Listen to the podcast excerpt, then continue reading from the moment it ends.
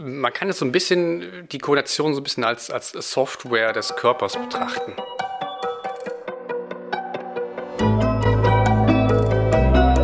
Forever Young, der Gesundheitspodcast vom Lanzerhof. Von und mit Nils Behrens. Koordination ist etwas, was jeder hat und braucht, auch wenn es uns meistens nicht auffällt. Ohne Koordination wäre unser Alltag extrem mühsam. Wir würden ihn überhaupt nicht bewältigen können. Denn jeder Handgriff, jeder Schritt und jede Geste ist auf unsere Koordination angewiesen. Fredrik Josten ist diplomierter Sportwissenschaftler, Personal Trainer, Ski- und Snowboardlehrer, da müssen wir gleich nochmal drüber sprechen, und ist der Leiter des Bereichs Bewegung im Lanzerhof auf Sylt. Seit 2014 ist er in der Sportrehabilitation tätig und weiß daher, wie wichtig das Thema Koordination ist. Herzlich willkommen, Fredrik Josten. Hallo Nils, grüß dich. Ja, lieber Freddy, wir sprechen heute über Koordination. Ich habe im Rahmen dieser ganzen Podcasts mittlerweile gelernt, dass Koordination einer von vier oder ganz genau genommen, ich glaube, fünf Bereichen äh, ist, die man eigentlich im Sport und Bewegung unterscheidet. Es gibt einmal das Thema Kraft, es gibt das Thema Ausdauer, Beweglichkeit und Koordination. Und ich glaube, das letzte war irgendwie Schnelligkeit oder irgendwie sowas, aber das ähm, wird immer so ein kleines bisschen vernachlässigt oder es ist als Thema vielleicht nicht groß genug, aber äh, vielleicht können wir darauf mal eingehen? Also ich habe jetzt ja hier dich als Experten. Erzähl mir doch mal ganz kurz nochmal oder unseren HörerInnen, äh, was das ganze Thema unterscheidet. Kraft, Ausdauer, Beweglichkeit, Koordination. Ja, wir sprechen da in der Regel von den motorischen Fähigkeiten. Also wir haben die Kraft, Ausdauer, Beweglichkeit wird da literaturmäßig so ein bisschen schon außen vorgenommen. Da gehört eigentlich die Schnelligkeit sogar dazu. Aber im Prinzip habe ich ja die Kraft, äh, können wir die Kraft, die wir überwinden können, also widerstandsüberfähig, Fähigkeit. Dementsprechend können wir, das war der Satz meines Vaters immer, FSM mal A, also Kraft ist Masse mal Beschleunigung. Mm. Und das ist also das, was wir auch. Kenne ich aus dem Physikunterricht. Genau, richtig. Das ist in dem Sinne ist es ja die, die Kraft, die wir überwinden müssen. Und eine Kraft, die wir den ganzen Tag überwinden müssen, ist ja die Schwerkraft. Und das, finde ich, vergessen wir oft. Und äh, wenn wir einfach so rumlaufen, einfach stehen, aufstehen können, ist es eine Kraft, die wir ständig überwinden müssen. Und das machen wir eben mit unserer Muskulatur. Und dazu gehört natürlich dementsprechend auch die gewisse Ausdauer, also diese Ermüdungswiderstandsfähigkeit. Wie lange kann ich eine gewisse Kraft überwinden? Dann sprechen wir von Ausdauer. Das können wir verschiedene Arten und Weisen messen. Wir haben Möglichkeiten, ähm, verschiedene Parameter zu messen, sei es wie die Herzleistung oder ähm, die, die, die Leistung der Lunge, inwiefern ich die, das Blut mit Sauerstoff versorgen kann über eine gewisse Zeit und eben damit die gewisse Energie überwinden kann. Dann haben wir dann dazu noch die ähm, Beweglichkeit, die wurde ja auch sehr, sehr schön schon beschrieben. Ähm, dementsprechend habe ich da in der Literatur schon mal speziell die Kraft, die Ausdauer und die Schnelligkeit und dann nimmt man sogar die Beweglichkeit eher so ein bisschen raus. Aber das ist wirklich, finde ich, vier wichtige Sachen mit dabei und da finde ich zum Beispiel das Thema Koordination schon fast das Wichtigste, weil ich eben gerade mit der Koordination alles so ein bisschen übergreiflich quasi erklären kann. Und ich, ich, kann ohne Koordination kann ich keine Kraft aufbringen. Und ohne Koordination brauche ich keine Ausdauer und keine Beweglichkeit. Ne? Also ich bin nur so beweglich, so wie ich die Koordination in meinem Körper habe. Von daher ist es schon mal ein sehr wichtiges Thema. Ja, es ist ganz interessant, dass du es ansprichst. Also du beziehst dich ja auf den Podcast, den wir mal aufgenommen haben zum Thema Beweglichkeit mit Leonard Kemper. Das ist nach wie vor eine unserer, unserer Top Ten Folgen, muss man wirklich sagen. Beweglichkeit für immer. Er hat ja so ein bisschen von dem Zähneputzen für die Gelenke da gesprochen und er, äh, seine Argumentation war das gleiche. Er sagte eben halt, man kann weder Kraft noch Ausdauer aufbauen ohne Beweglichkeit. Ähm, du sagst, äh, Kraft, Ausdauer und Beweglichkeit ist nichts ohne Koordination. Insofern lass uns da doch mal ein bisschen in Medias Res gehen. Sehr, sehr gerne. Aber wie gesagt, man merkt einfach, das hängt alles voneinander ab. Ne? Und ich finde, man kann keins so isoliert immer genau sehen, sondern wir haben einfach diese Faktoren, die alle miteinander zusammenhängen und auch voneinander abhängig sind. Von daher finde ich unglaublich alle wichtig. Ja, ich Klar. finde, das, das Entscheidende ist ja, also für mich war ja die große Überraschung eigentlich nur, man, man unterscheidet ja immer so, dass man sagt, oh, bin ich eher der Kraft- oder der Ausdauertyp so, aber keiner sagt, ich bin der Koordinationstyp oder ich bin der Beweglichkeitstyp. Wobei das nicht ganz stimmt. Ich weiß noch immer, dass ich damals im Schulsport äh, war ich immer sehr begehrt in der Mannschaft zu sein, wenn es um solche ähm, man kann das ja immer so, dass man irgendwelche Hindernisläufe macht, was weiß ich nicht, dann irgendwie von der einen Seite der Turnhalle zur nächsten im Froschgang oder solche Sachen so. Und ähm, da war ich immer ein sehr begehrter Mannschaftsteil Teil, weil ich äh, schon von Kindheit an immer sehr, sehr gelenkig war. Also von daher äh, bin ich dann doch vielleicht der Beweglichkeitstyp. Ich weiß ja. es nicht. Aber äh, wir, wir, reden ja über Koordination. Insofern genau, kommen wir nicht perfekt. vom Thema ab. Nee, bloß nicht. Und schön, dass du sagst, wir haben auch direkt dieses, wenn du sagst, zum Froschgang, ähm, das ist so ein Punkt, der ähm, wirklich auch ein sehr, sehr gutes Koordinationstraining ist. Das wird im Kindesalter viel gemacht, also Tierbewegungen. Und ähm, das ist zum Beispiel eine Möglichkeit, auch die Koordination zu trainieren. Aber da können wir gerne noch drüber sprechen. Also, sag uns doch mal genau, warum ist die Koordination so wichtig? Man kann jetzt so ein bisschen die Koordination so ein bisschen als, als Software des Körpers betrachten. Wir haben jetzt dementsprechend die, die neuronalen Prozesse im Gehirn, kann man wunderbar als Koordination betrachten. Koordination habe ich ja immer. Ich muss ja jede Bewegung, die ich ausführe, sei sie bewusst oder sei sie unbewusst, muss ich koordinieren. Sie wird von meinem Gehirn, wird sie entwickelt, wird geplant, dann bekomme ich Informationen von meiner Außenwelt, wird dadurch dann interpretiert und dann dementsprechend auch ausgeführt. Also wir sprechen da von Input, Interpretation und Output. Da gehen wir so ein bisschen schon in die neurologische Schiene rein. Und deswegen finde ich immer das Thema Koordination so spannend, weil wir da wirklich schon in, auch in unser Gehirn blicken können, wie funktionieren die ganzen Prozesse. Und das ist eben nicht nur eine einfache Bewegung. Wir machen viele Bewegungen einfach so, weil sie für uns normal sind. Wenn ich jetzt einfach jetzt hier aufstehen möchte, mir äh, zum Tisch gehe und ein Glas Wasser zu nehmen, ist das für mich keine Anstrengung. Ich stehe einfach auf, gehe hin, nehme mein Glas und gehe wieder zurück. Aber eigentlich sind da extrem viele Prozesse im Gange. Und dementsprechend muss ich erstmal ganze planen. Ich muss erstmal aufstehen können, muss die Kraft aufbringen, aufzustehen. Ich muss die Bewegung initiieren können, muss das Glas sehen, wo ich hingehen möchte, muss das Glas anheben, muss einschätzen, wie schwer ist das Glas, was ich gleich anhebe. Das sind alles auch Erfahrungen, die wir schon gesammelt haben über die wir gar nicht mehr groß nachdenken. Und darum geht es ein bisschen bei dem Thema Koordination. Wir haben gewisse Erfahrungen gesammelt, bekommen Input von der Außenwelt, können das interpretieren und haben dadurch dann eben den Output in Form von einer Bewegung. Und das läuft so hinter uns einfach immer mit im Gehirn. Da machen wir uns keine großen Gedanken mehr drüber, aber trotzdem ist das ein extrem großer Aufwand, denn wir haben circa ungefähr 90 bis 95 Prozent unserer Hirnleistung in der Kommunikation zwischen Gehirn und Muskulatur sind für die Stabilität und für die ganzen Prozesse im Hintergrund zuständig. Nur circa 5 bis 10 Prozent unserer Hirnleistung brauchen wir für, für bewusste Tätigkeiten. Und das, wenn man sich das mal bewusst wird, wie immens groß da dieser Aufwand des Gehirns ist für diesen Prozess, Prozess. Allein, dass ich da nur sicher vom Stuhl zum Tisch komme, ohne mir darüber groß Gedanken machen zu müssen, finde ich extrem spannend.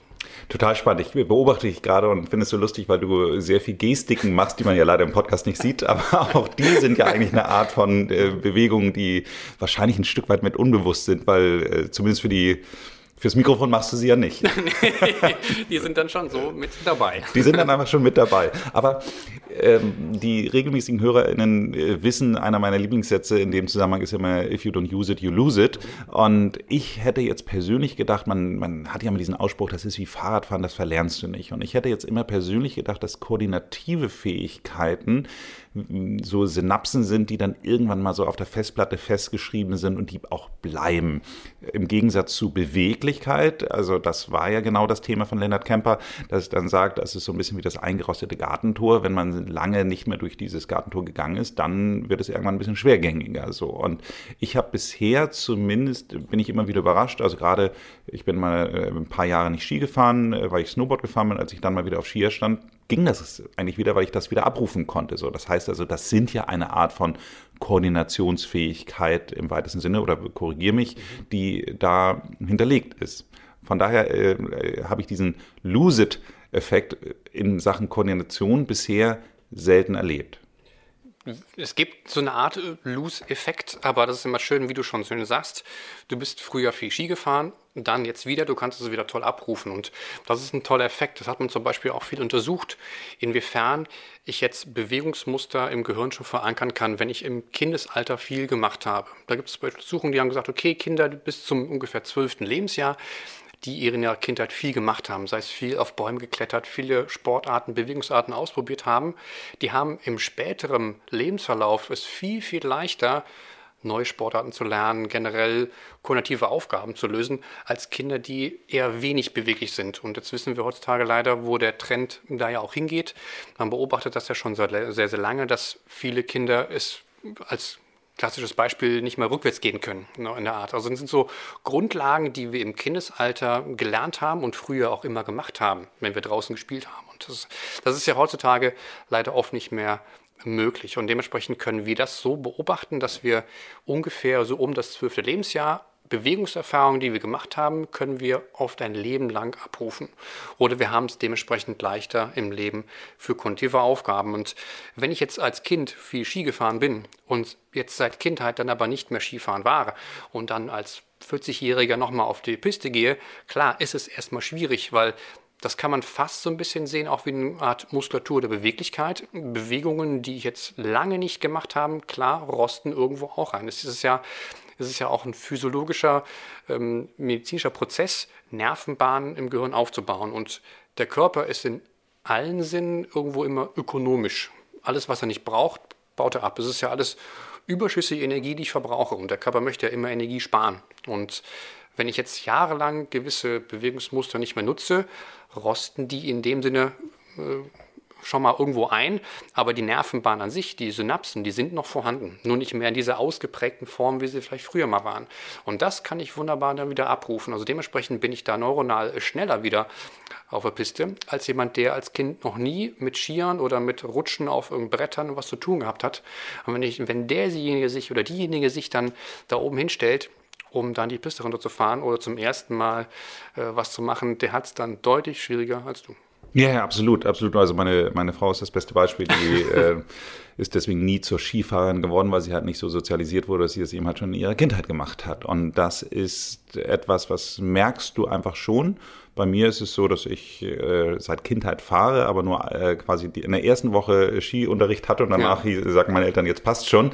Und äh, so sieht's auch aus, aber ich äh, habe Spaß dabei. Sehr, sehr gut. Sehr, sehr Kommen wir aber doch mal äh, grundsätzlich zum Thema, äh, kann man Koordination eigentlich trainieren? Ich laufe ja regelmäßig in Hamburg um die Alster und da sieht man, über irgendwie, äh, insbesondere eigentlich ganz selten, dass ich das hier jemand sehe, dass das alleine macht. Meistens sind das immer so Laufgruppen, die auf einmal dann so, jetzt drehen wir uns mal alle um und laufen rückwärts so. Also ich vermute, das ist eine Art von Koordinationstraining, äh, nehme ich mal an.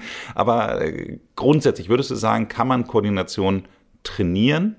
Und wenn ja, geht das auch bis ins höhere Alter oder sagst du, Kinder, die bis fünf nicht gelernt haben, rückwärts zu laufen, werden es auch nie jetzt lernen? Die werden es auf jeden Fall können und nicht so gut wahrscheinlich jemand, der das mit fünf Jahren gemacht hat, aber definitiv ja. Ich kann immer und sollte immer Koordination trainieren und ich, und ich mache es ja auch wieder ohne es zu merken. Wenn ich mich im Alltag bewege und bestimmte Bewegungsaufgaben habe durch meinen Alltag, was auch immer, habe ich ja automatisch Bewegungsaufgaben, also automatisch Koordinationsaufgaben mit dabei.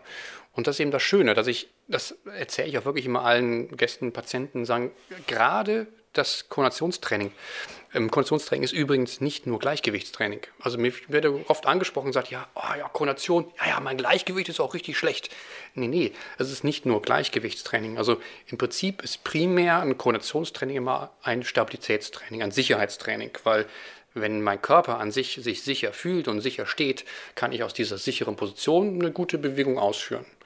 Denn das Wichtigste ist wirklich, finde ich, immer, die, die Qualität meiner Bewegung ist immer abhängig von der Qualität meiner Informationen, die ich bekomme.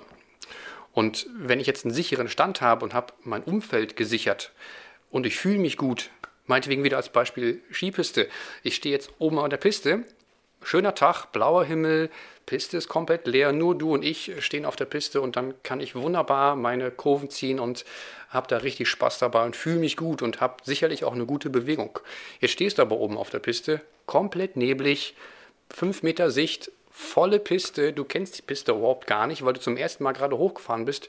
Wie fühlst du dich dann? Würdest du dann genauso lockerflockig runterfahren wie beim schönen Tag? Sicherlich nicht. Und Sicherlich dementsprechend, nicht. Ne, dementsprechend habe ich immer diesen Einfluss der Information, der Signale, die von außen kommen. Und da kann ich eben wunderbar mitarbeiten und trainieren. Und deswegen habe ich da eben drei Baustellen, die ich immer in Form von Konnotationen nutze. Das sind immer die Signale, die ich von außen komme. Wie kann ich das interpretieren und, äh, und als Output die Bewegung geben? Da haben wir einfach als primär den wichtigsten und sichersten und ähm, besten Signalgeber aus unser visueller Reiz. Also was sehe ich? Das ist unser Umfeld. Einfaches Beispiel. Ich stehe einfach da, gucke nach vorne und habe dementsprechend einen sicheren Stand. Was mache ich jetzt, wenn ich die Augen zumache, wenn ich beidbeinig stehe? Wird vielleicht noch dem einen oder anderen leicht fallen. Was würde passieren, wenn ich jetzt auf einem Bein nur noch stehen würde und die Augen dabei zumache? Da gibt es für viele schon Schwierigkeiten. Und das sind diese Aspekte, die ich bearbeiten kann in so einer Art Koordinationstraining. Da geht es mir immer darum, eine sichere, aber eine herausfordernde Position zu finden. Da gibt es verschiedene Möglichkeiten. Bin ich im sicheren Stand, breitbeinig, hüftbreiter Stand oder nehme ich die Füße schon zusammen, nehme ich die Füße voreinander, hintereinander oder habe ich sogar schon Einbeinstand. Das kann ich wunderbar als Test nutzen für mich. Wie fühle ich mich? In welcher Position fühle ich mich noch sicher? Aber es ist trotzdem schon eine leichte Herausforderung, weil so lernen wir ja nur. Es ist ja immer auch die Kenntnisse der Komfortzonen. Wenn ich mich dauernd in meiner Komfortzone aufhalte, lerne ich nichts dazu. Ne, in unserem Alltag, wer sich da wenig bis gar nicht fordert oder mal leicht herausfordert, lernt nichts dazu. Das ist psychologisch wie physiologisch und trainingswissenschaftlich auch. Und dementsprechend muss ich mich, wenn ich mich ähm, da weiterentwickeln möchte, auch mal äh, trainingswissenschaftlich und konativ mal leicht herausfordern, dass ich da auch äh, Fortschritte machen kann. Und das kann ich wunderbar testen durch verschiedene Positionen. Und dann, wenn ich das kombiniere mit Kopfbewegung, Augenbewegung, bin ich da 1A in einem Koordinationstraining. Und ich muss mich nicht unbedingt auf einen wackeligen Untergrund stellen und dabei irgendwelche tollen Bewegungen oder sonst was machen, um da die Koordination zu trainieren. Also primär geht es erstmal darum, sicher zu stehen, am besten ohne Schuhe, barfuß auf Socken irgendwo zu stehen. Und dann gucke ich weiter, dass ich mich Schritt für Schritt progressiv da in so ein gutes Koordinationstraining reinbringe. Wir werden ja am Landshof auf Sylt auch ein Gerät haben, was du angeschafft hast, äh, womit man die Koordination messen kann. Wie kann ich mir das denn vorstellen? Da haben wir ein Gerät, das wenn wir, nennen wir dann die, das sensomotorische Screening. Das ist in dem Sinne ein Gerät, weil wir da wunderbar auf einer Messplatte mit sehr, sehr vielen starken Sensoren messen können, wie ist die Bewegung gerade im Körper. Druckpunktsensoren. Genau, genau, dementsprechend.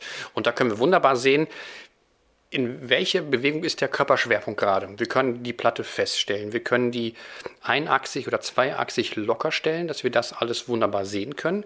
Man kann sich breitbeinig draufstellen, einbeinig und wir können anhand dieser Bewegung dann feststellen, wie stark bewegt sich der Körper, während ich einfach nur stehe. Weil Stehen ist in dem Sinne ja, ist ja nichts Statisches. Wir bewegen uns zwar nicht vorwärts, aber selbst Stehen ist immer eine Bewegung. Immer eine Bewegung unseres Körperschwerpunkts, der sich immer verlagert. Das merken wir nur wieder nicht, weil wir das wieder alltäglich machen. Wenn wir einfach nur stehen, es ist für uns keine Herausforderung. Aber ich sehe es gerade bei meinen Kindern.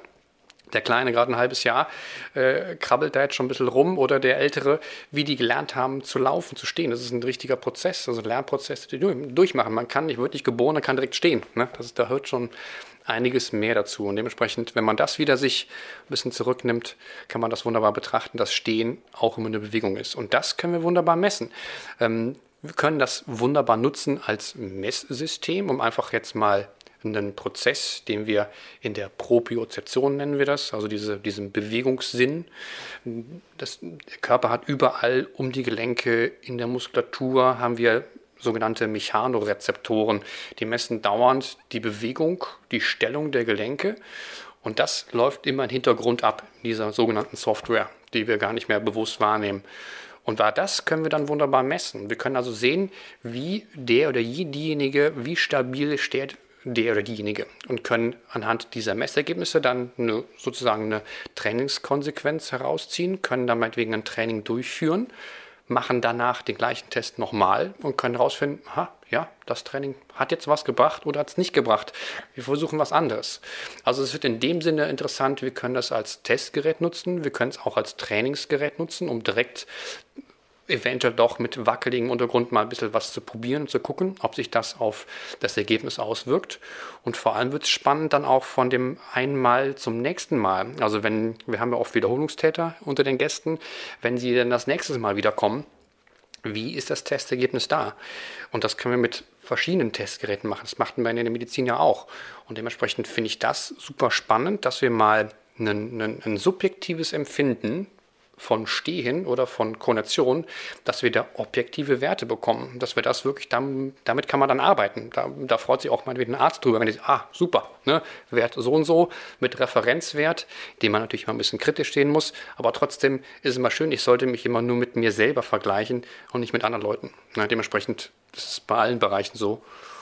Und deswegen finde ich es extrem spannend, dass wir da sowas haben, dass wir da gerade mal in den Bereich der Konation jetzt auch mal in so eine Art Messsystem reinkommen können, um objektive Werte zu bekommen und mit denen ordentlich zu arbeiten und ein gutes Konditionstraining aufzubauen, was dann auch gerne nachhaltig sein kann für zu Hause, für den Alltag.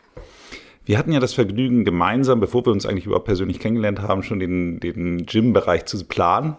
Und da äh, hast du dich ja unter anderem auch dafür eingesetzt, dass wir eine Kletterwand bekommen. Äh, ich vermute, dass das auch nicht so schlecht ist für die Koordination, oder? Definitiv. Also die, die Kletterwand ist auf jeden Fall war auch auf, auf äh, Jans Mist äh, gewachsen, aber ich war da sofort für zu haben, weil ich persönlich selber auch sehr gerne bouldere. Und ähm, das ist wirklich auch noch extrem spannend, weil wir gerade beim Thema Bouldern alle am Anfang genannten motorischen Fähigkeiten vereinen kann. Ich habe also viele, wenn jetzt jemand dabei ist, der noch nie Bouldern oder Klettern war, ähm, das ist das, viele glauben, oh, ich brauche extrem viel Kraft, mich da an der Wand festzuhalten, hochzuziehen.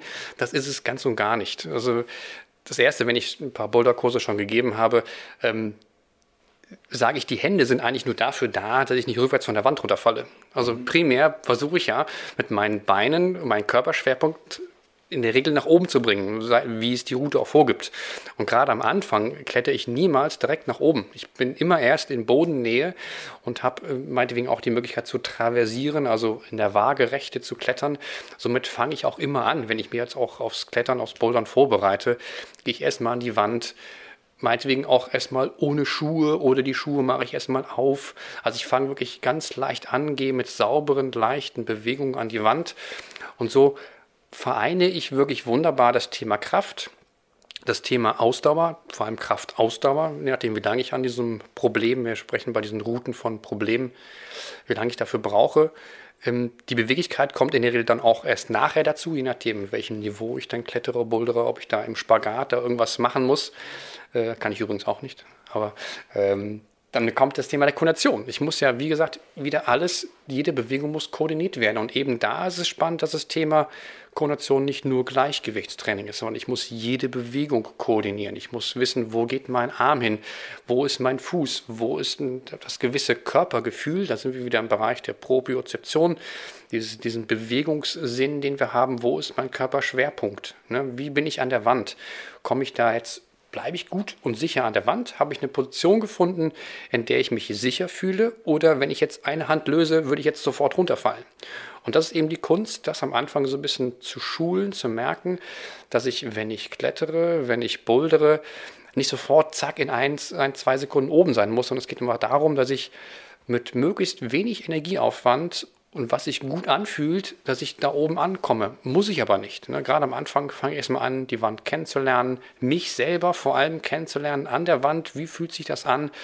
Und dann geht man weiter, indem man sagt, okay, jetzt versuche ich mal die eine oder andere Route und gucke mal, wie weit komme ich da hoch? Mache ich das ganz? Mache ich zur Hälfte? Und dann bitte immer wieder abklettern. Ne? Viele erlebe ich, die dann hochklettern, so, ja, super, geschafft. Und jetzt springe ich runter. Und ähm, da passieren alle die meisten Verletzungen. Die meisten Verletzungen im Klettern Bouldern passieren nicht beim Bouldern selber, sondern beim Abspringen. Mhm. Auf der Matte landen, Sprunggelenk umgeknickt, was auch immer.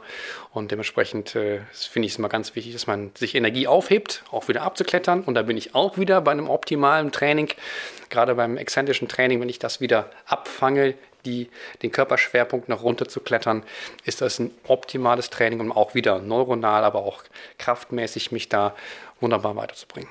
Ich fand es ganz lustig. Ich habe das mit meiner Tochter, als sie noch kleiner war, öfter mal gemacht, dass wir dann da in so eine Kletterhalde, Boulderhalde gegangen sind. Und mich erinnert das ja immer, ich bin auf dem Land groß geworden, in einen Apfelbaum hochzuklettern. Also von daher scheint da auch gewisse neuronale Verbindung schon hinterlegt zu sein. Also ich denke jedes Mal in dem Augenblick, es ist wie Apfelbaumklettern. Also das ist. Richtig. Und das, also ich finde, es gibt wenige Kinder, die nicht gerne klettern, oder? Also ich, ich sehe es bei meinen Jungs, auch bei meinem Jungen, der Kleine klettert noch nicht oder zieht sich gerade irgendwo ein bisschen hoch. Aber deswegen ist es das Klettern, hat mir früher immer extrem viel Spaß gemacht. Ob es ein Baum war oder ein Felsen, ist vollkommen wurscht. Und deswegen haben wir am Anfang ja schon gesagt, dass jede Bewegung, die ich als Kind gemacht habe, kann mir nur zugutekommen, wenn ich da später wieder mit zu tun habe.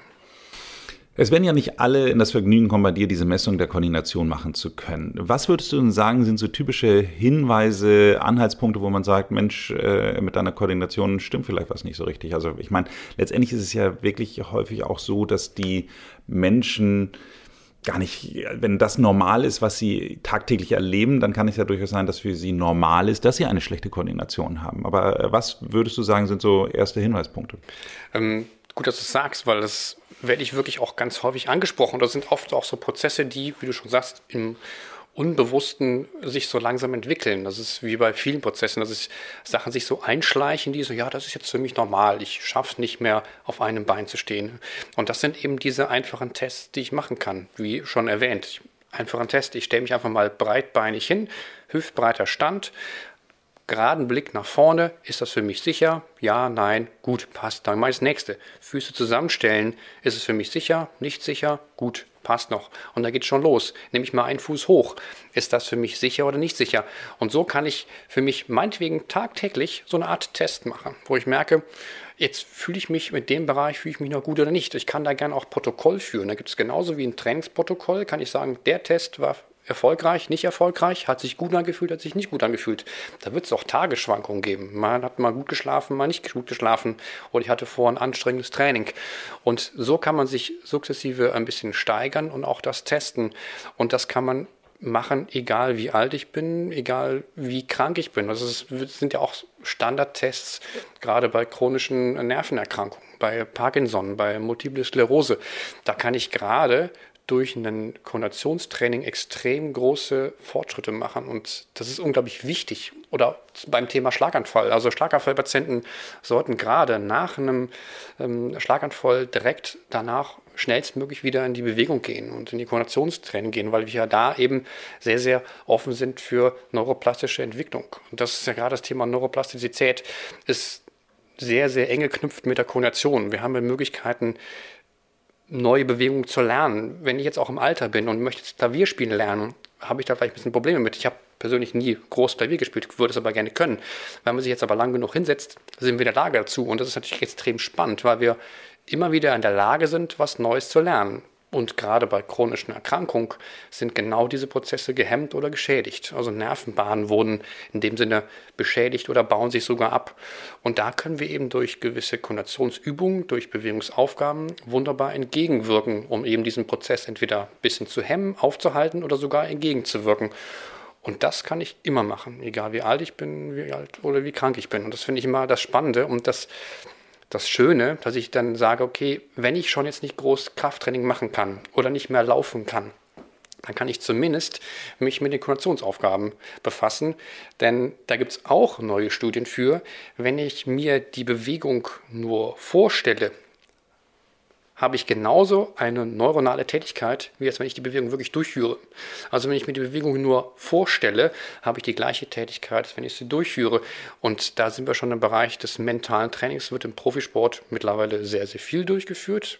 Allein bestes Beispiel wieder Cool Runnings, der äh, der Bobfahrer sitzt im Zimmer und stellt sich die Bahn nur vor und weiß dann schon neuronal, okay, jetzt kommt eine Linkskurve, es kommt eine Rechtskurve und hat es dann nachher deutlich besser, weil er im Vorhinein diese Bewegung schon so oft durchgeführt hat, dass sich diese neuronalen Bahnen so weit verfestigt haben, dass es für mich nachher kein großes Problem mehr ist, diese Bewegung durchzuführen. Und das ist extrem spannend. Das ist wirklich sehr spannend. Also das frage ich mich immer wieder, äh, um mein Golfspiel zu verbessern, ob ich nicht mehr äh, auf dem Computer Golf spielen sollte, weil genau da ist es ja auch dieser ja. Punkt, weißt du, so dass du genau richtig genau. weit ausholst und genau mit der richtigen ja. Geschwindigkeit und allem drum und dran das machst. Also wirklich ein sehr interessanter Punkt. Ich hatte letzte Woche ein, ein Erlebnis. Ich mache nach meinem Lauftraining immer eine gewisse Dehnübung, wo ich dann ein Bein aufs äh, Geländer packe und äh, dann im, im 45, äh, im 90 Grad Winkel quasi den anderen ja. Fuß Fuß abwinkel und dann ähm, Kopf zum Knie. Und das mache ich seitdem ich äh, Jogger bin, also seit, keine Ahnung, 25 Jahren. Mhm. So, oder, oder wahrscheinlich noch länger. So, äh, aber sagen wir mal einfach, die, ja. diese Übung mache ich jetzt seit, seit äh, 25 Jahren und äh, da habe ich jetzt letzte Woche das erste Mal, ich weiß auch nicht, ich fühlte mich gerade so danach dann einfach dabei, die Augen zugemacht und merkte, wie ich auf einmal fast umkippe.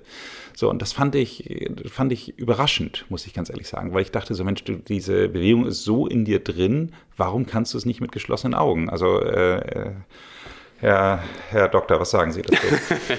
das ist lustig, dass du das sagst, weil ich werde darauf wirklich letzte Zeit oft angesprochen. Ich hatte letztens auch eine Freundin angesprochen, die jetzt auch so Richtung 50 geht, eben Friseurin als Beruf und sie meinte, du, ähm, in letzter Zeit merke ich auch, wenn ich, sobald ich jetzt am, am Kunden schneide und eine Kollegin spricht mir an, ich gucke nur schnell nach hinten und gucke wieder zurück, dann wird mir sofort schwindelig und das ist komisch.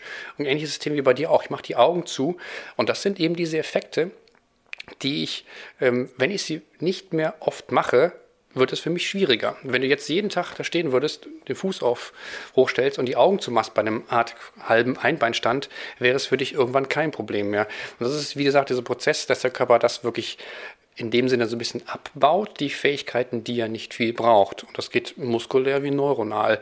Deswegen gebe ich da immer die Empfehlung, auch mal zu Hause zu stehen und sagen, okay, ich stelle mich mal hin morgens, je nachdem, vielleicht hat der eine oder andere so eine Art Bewegungsroutine, die man morgens macht, ob es eine Kräftigung ist, ob es eine Beweglichkeit ist. Natürlich die Bewegungsroutine von ne? Leonard Kemper, die Definitiv. morgens alle ne? Gelenke einmal aktivieren. Haben schon gesagt, einmal kurz Zähne putzen und dann auch Gelenke Zähne putzen bitte.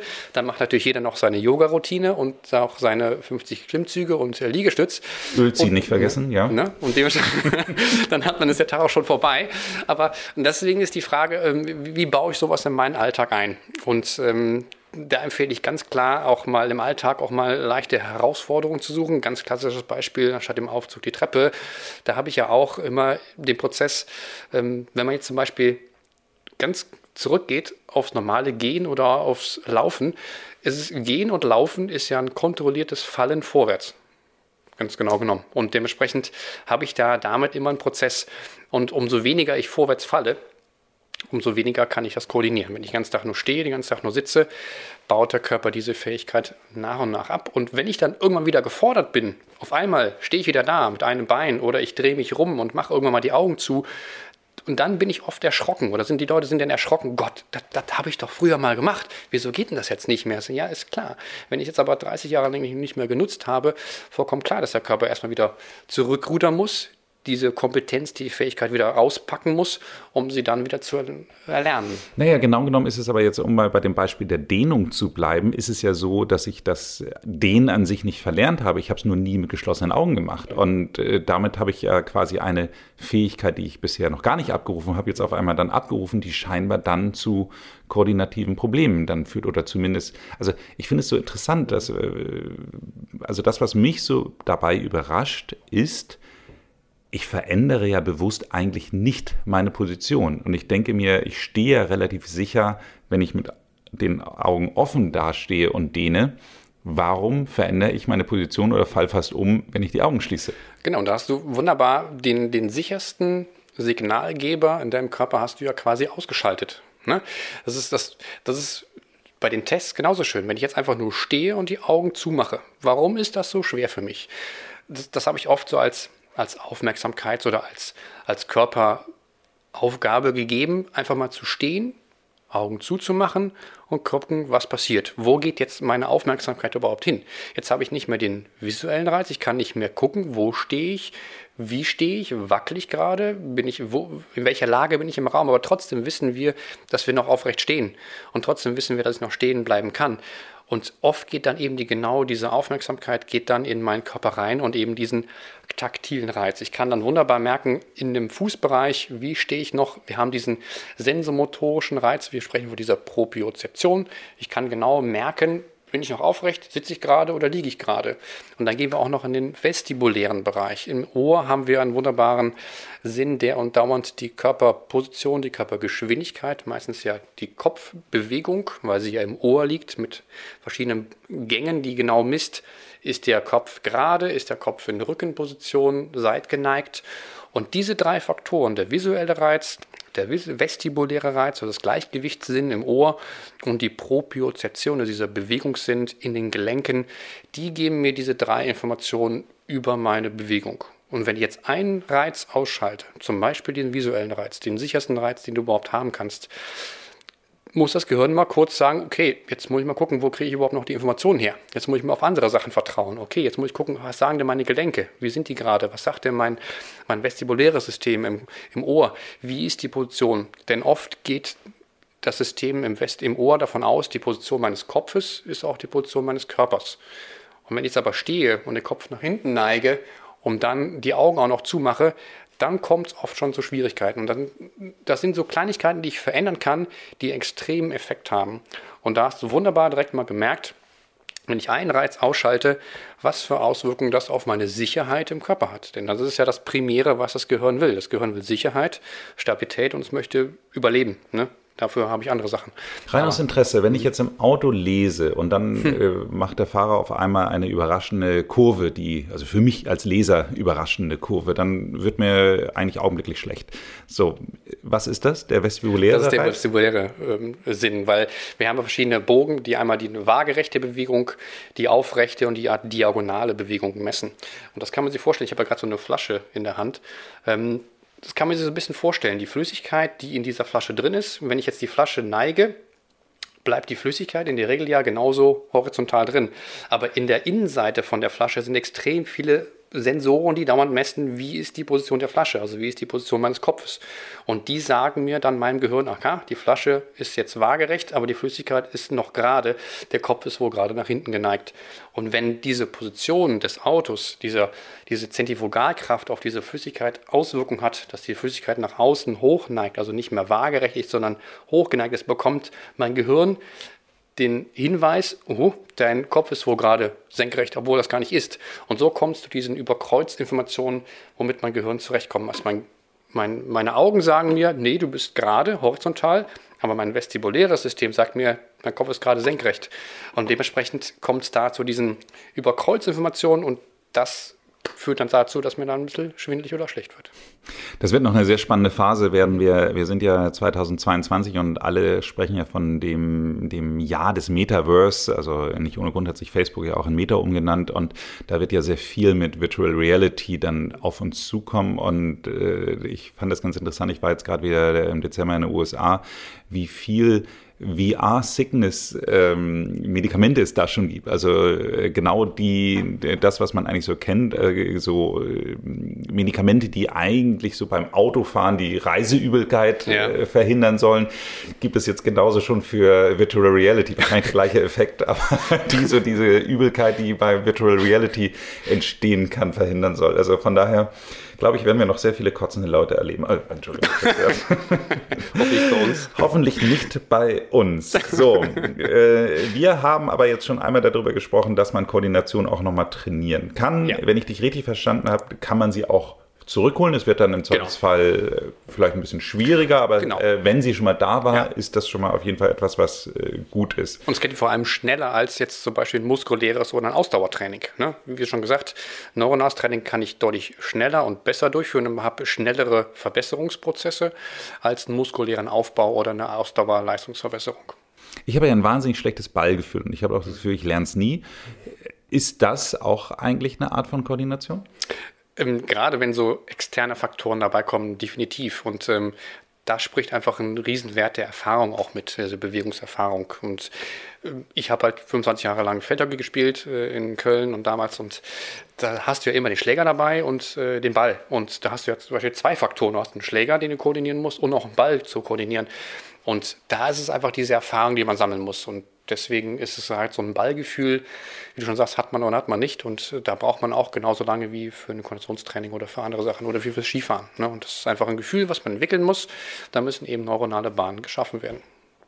Okay, das heißt also, du hast den Vorteil, du hast mal irgendwann gut mit Bällen gespielt. Genau. Ich habe es nie.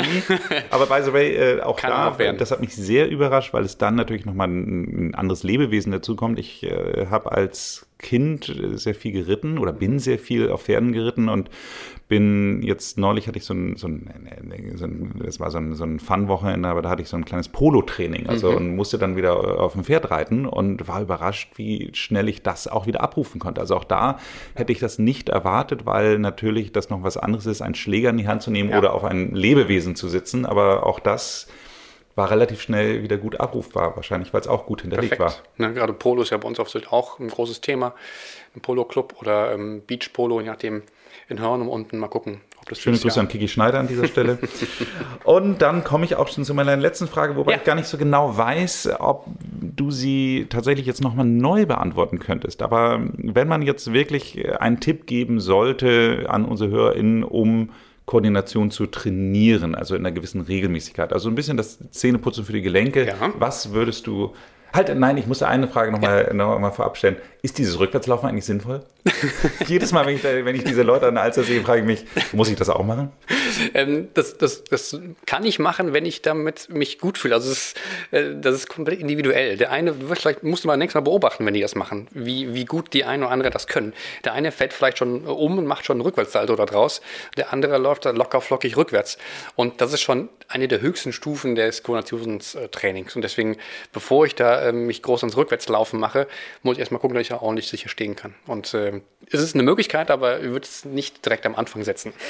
Okay, okay. Dann komme ich trotzdem zu meiner letzten ja. Frage. Was kannst du unseren HörerInnen empfehlen, damit sie ihre Koordination trainieren können, lange aufrechterhalten können? Also was ist das Zähneputzen für die Gelenke? Was ist das Zähneputzen der Koordination? ähm, das kann ich dann gerne direkt nach dem Bewegungszähneputzen, äh, Gelenkezähneputzen direkt äh, anschließen.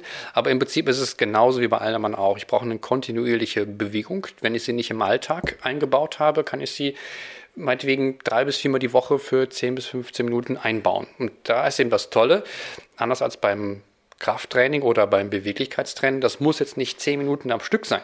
Das kann meinetwegen auch 10 mal eine Minute sein. Wenn ich mich zehnmal am Tag eine Minute kurz ausklinke, einen gewissen Bewegungskoordinationsablauf mache, habe ich das genauso im System gespeichert, in der Software gespeichert, wie als wenn ich es 10 oder 15 Minuten lang nacheinander wegmache.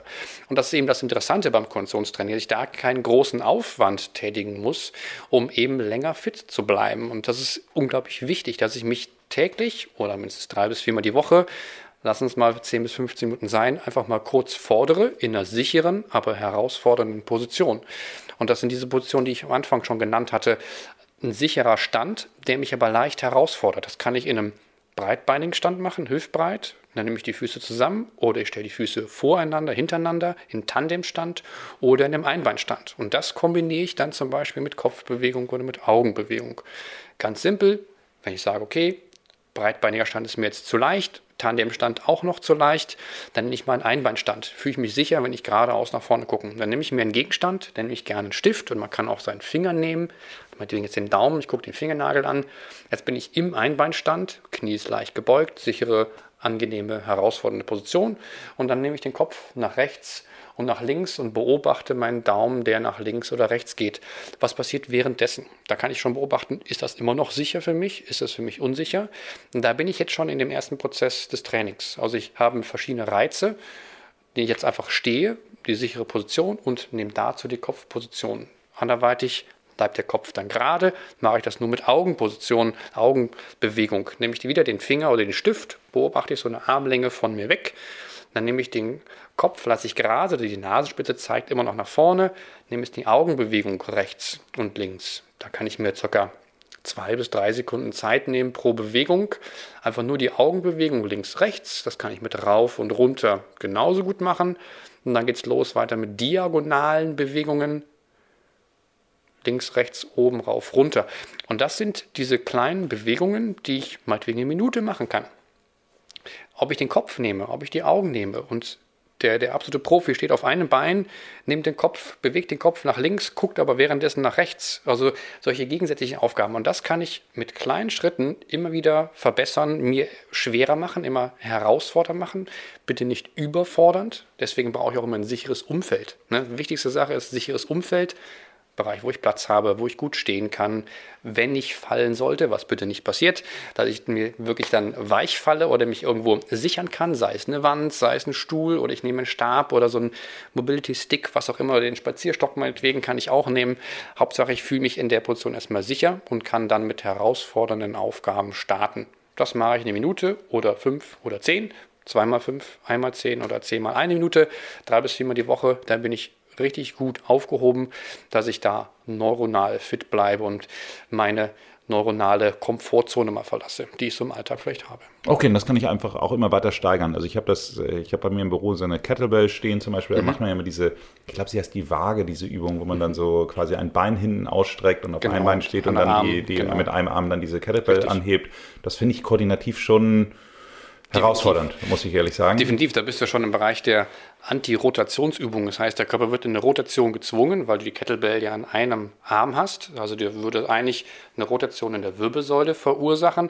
Und da musst du gegenhalten, weil du mit dem anderen Bein ja nur Einbeinstand machst. Und diese Vorlage, da hast du schon wunderbar kombiniert. Und wenn, wenn du schon so weit bist und solche Übungen durchführen kannst, da bist du konativ schon richtig gut dabei. Und wenn man das dann langfristig macht, was kann dann noch passieren? Weil diese, diese Sicherheit überträgt sich ja 1a auf den Alltag. Und da merken wir das dann wieder. Wenn ich dann wieder Situationen habe, Wahnsinn, da wäre ich jetzt eigentlich gestolpert. Aber durch mein Koordinationstraining, durch meine Übung, die ich mache, bin ich jetzt lockerflockig da drüber gelaufen. Meinetwegen beim Laufen, oder Lauf um die Alster. Da kommt irgendwo eine Wurzel von so einem alten Eiche.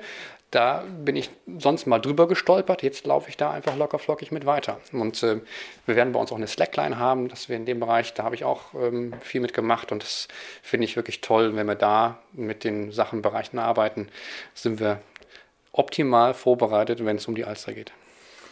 Hier nochmal an dieser Stelle zu sagen, er hat Slackline gesagt, nicht Snackline. Das ist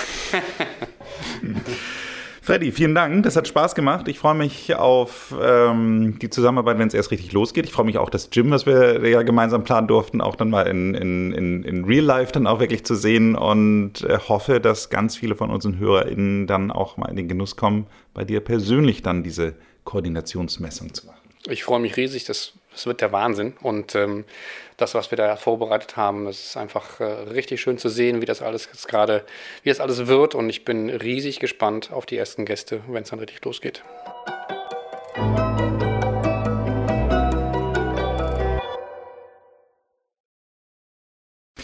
Sag mal, ich habe noch eine Frage. Ich hatte es ja Anfang schon gesagt, du bist Ski- und Snowboardlehrer mal gewesen. Also jemand, der sich so einen Beruf aussucht, hat ja eigentlich eine hohe Tendenz zu den Bergen. Jetzt bist du aber schon seit acht Jahren auf einer Insel, wo der höchste Berg äh, wahrscheinlich der ist, auf dem der Lanzerhof jetzt gerade entsteht.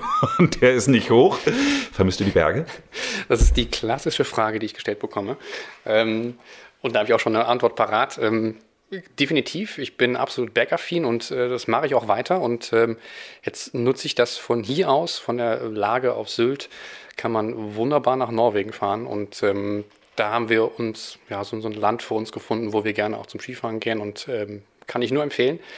Ähm, und ähm, auf die Insel gekommen bin ich ähm, des Berufs und der Liebe wegen. Und mit meiner Frau zusammen. Wir haben zusammen in Köln studiert und ähm, haben beide uns lustigerweise auch bei der Snowboard-Skilehrer-Ausbildung kennengelernt und ähm, sind einfach des, des Jobs wegen hier auf die Insel und haben uns aber dann jetzt dementsprechend in die Insel verliebt und nutzen die Insel so, wie sie am besten nutzbar ist, nämlich mit, mit das Element Wasser. Und so habe ich für uns, für mich äh, so ein bisschen den Weg gefunden, dass wir da die, die Berge ähm, jetzt urlaubsmäßig, freizeitmäßig definitiv nutzen. Also wenn wir Urlaub haben, dann geht es ab in die Berge irgendwo hin.